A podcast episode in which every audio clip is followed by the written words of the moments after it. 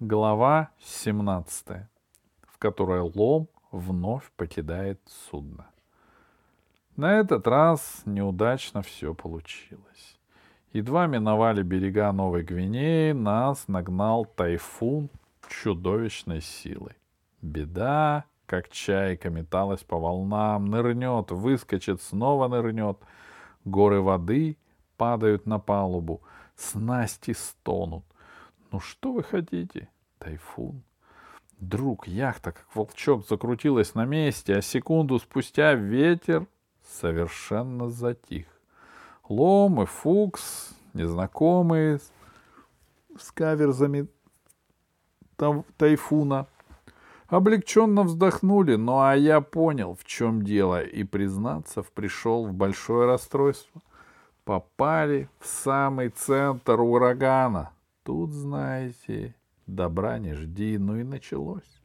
После непродолжительного затишья ветер снова засвистел, как тысяча чертей. Паруса лопнули со страшным треском. Мачта согнулась, как удочка, переломилась пополам, и весь рангоут вместе с такелажем полетел за борт.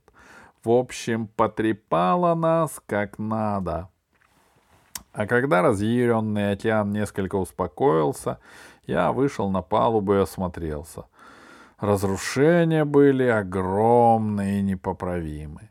Запасные паруса и концы, правда, хранились у нас в трюме, но на одних парусах, без мачты, сами понимаете, не пойдешь. И тут, вдали, на больших океанских от больших океанских дорог нас ждала страшная участь. Мы годами могли болтаться среди океана. А это, как вы сами понимаете, перспектива не из приятных. Угроза медленной смерти нависла над нами. И, как всегда в таких случаях, я вспомнил свою долгую жизнь, свое милое детство. И вот представьте себе, воспоминание это дало мне ключ к спасению. Еще будучи мальчиком, я любил клеить и запускать воздушных змеев. Но я и вспомнил об этом прекрасном занятии. Я воспрял духом. Змей! Бумажный змей! Вот спасение! Корзины от прощальных подношений пошли на каркас. Ну, а потом мы сварили клейстер, собрали все бумажное, что было на судне, газеты, книжки, разную коммерческую корреспонденцию и принялись клеить. Скажу вам, не хвастаясь, змей получился на славу уж кто-кто, а я-то в этом деле специалист.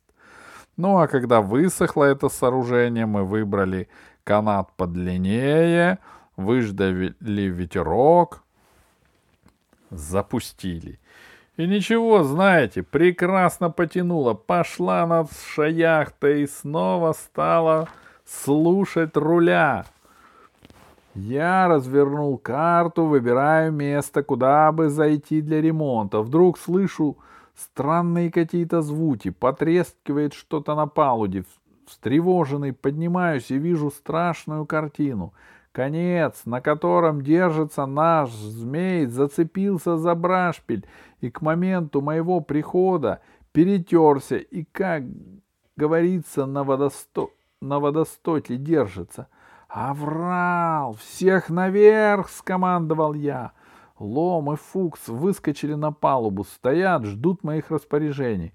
Но распорядиться было нелегко. Тут, сами понимаете, нужно бы наложить узел — но ветер усилился, канат натянулся, как струна. Струна, знаете, не завяжешь. И я уже думал, все кончено. Но тут исполинская сила лома нашла надлежащее применение. Он, понимаете, хватается одной рукой за канат, другой за скобу на палубе — напрягает бицепсы. На канате появляется слабина. «Так держать, не отпускать ни в коем случае!» — скомандовал я. А сам стал накладывать узел. Но тут вдруг неожиданно шквал налетел на нас с кормы. Змей рванулся, скоба вылетела из палубы, как морковка из грядки. И лом взвился в облака, едва успев крикнуть «Есть так держать!». Ошеломленные мы с Фуксом посмотрели вслед, а лома уже и не видно совсем. Мелькнула в облаках черная точка, и наш храбрый товарищ покинул нас среди океана. Наконец я пришел в себя, взглянул на компас, заметил направление, оценил на глаз погоду и, должен сказать, выводы получились неважные.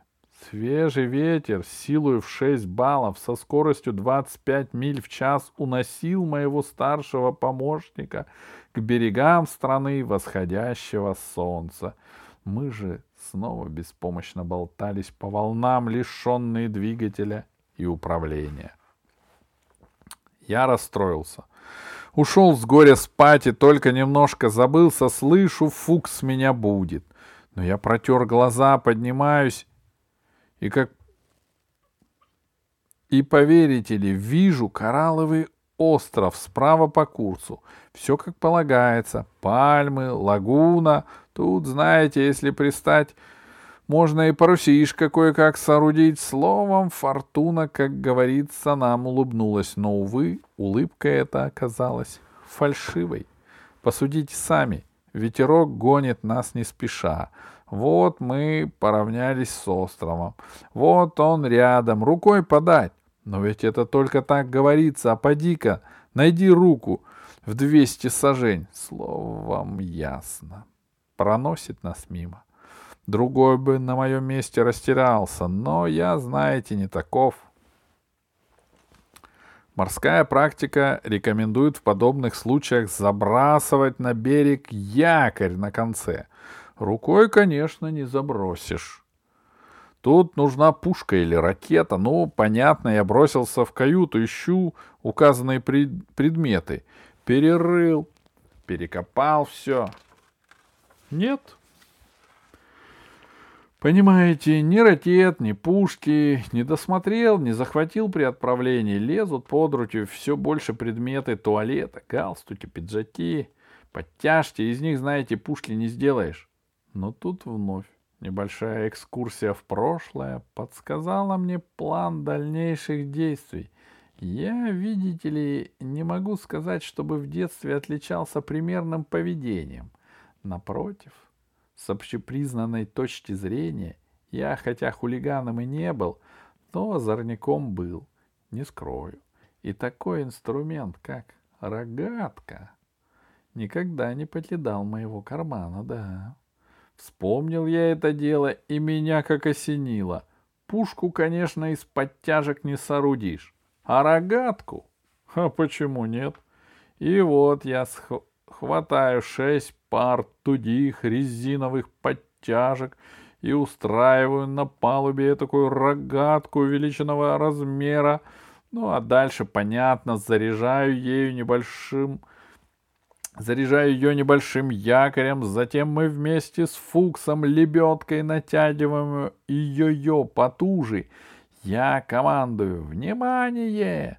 Затем обрубаю конец, и якорь взвивается, унося с собой тонкий, но прочный канат. И вижу, порядок, якорь взял. И полчаса спустя мы уже были на берегу, и наши топоры звенели, нарушая торжественную тишину девственного леса. Конечно, тяжеленько пришлось вдвоем, но справились. Отлично справились. Тайфун потрепал нас изрядно. Пришлось, знаете, заново проконопатить борта, просмолить всю яхту, а главное — поставить новый рангоут и такелаж. Потрудились на славу. Но зато все все поправили, и с мачтой так а с мачтой так просто прекрасно у нас уладилось. Выбрали небольшую стройную пальмочку, выкопали вместе с корнями, да так и поставили целиком. Сверху укрепили, как полагается, вантами, а внизу в трюме вместо балласта насыпали земли, полили, и знаете, принялась наша мачта. Но потом скроили паруса, сшили, подняли и пошли. Управлять судном с таким вооружением, конечно, несколько непривычно, но зато есть и удобство. Листья над головой шумят, зелень ласкает взгляд. Потом плоды на пальме созрели. И так это приятно, знаете, стоишь на вахте, жара, мучает жажда, но стоит вам несколько подняться по мачте, и в руке у вас оказывается молодой кокосовый орех, полный свежего молока. Прямо не яхта, а плавучая плантация. Да, идем так, поправляемся на фруктовой диете, держим курс к месту предполагаемой посадки лома. День идем, два идем, и вот на третий день по, нос, по носу у нас открылась земля. Бинокль видно порт, входные знаки, город на берегу. Зайти бы, конечно, не дурно, но я, знаете, решил воздержаться, не пошел. Там вообще-то иностранцев не очень ласково так принимали, а у меня тем более личные счеты с господином Кусаки. А ну его к свиньям.